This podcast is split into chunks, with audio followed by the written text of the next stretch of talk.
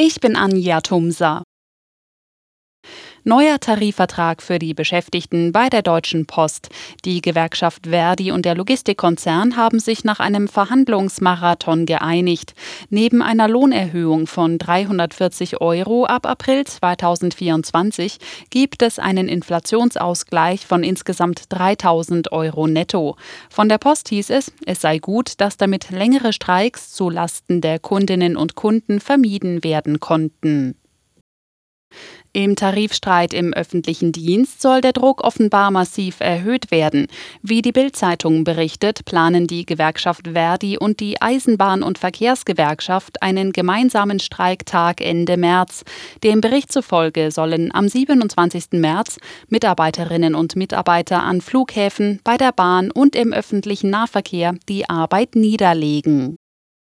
Trotz wochenlanger Proteste hat sich der Senat in Frankreich für die geplante Rentenreform ausgesprochen.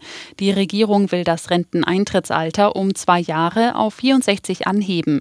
Allerdings arbeiten jetzt schon viele bis 67, um die vollen Bezüge zu kriegen. Die Reform ist noch nicht ganz durch. Sie kommt jetzt in den Vermittlungsausschuss zwischen Senat und Nationalversammlung. Wirtschaftsminister Habeck und Landwirtschaftsminister Özdemir beginnen heute ihre Südamerika-Reise. Im Mittelpunkt ihrer Gespräche in Brasilien und Kolumbien stehen wirtschaftliche Interessen Deutschlands und der Klimaschutz. Seit Jahren verhandelt die EU mit den Mercosur-Staaten, also Brasilien, Argentinien, Paraguay und Uruguay, über ein Handelsabkommen. Die deutsche Wirtschaft drängt, dass die Gespräche endlich zu einem Ergebnis kommen. Es hakte zuletzt vor allem, weil mit dem ehemaligen brasilianischen Präsidenten Bolsonaro nicht in Sachen Klimaschutz zu reden war. Mit dem neuen Präsidenten Lula sehen auch Habeck und Özdemir Chancen auf Bewegung. Deutsche Unternehmen möchten sich in Brasilien vor allem an Anlagen zur Produktion von grünem Wasserstoff beteiligen. Jan-Henner Reitze, Nachrichtenredaktion. Dortmund hat im Kampf um die deutsche Fußballmeisterschaft einen Rückschlag hinnehmen müssen.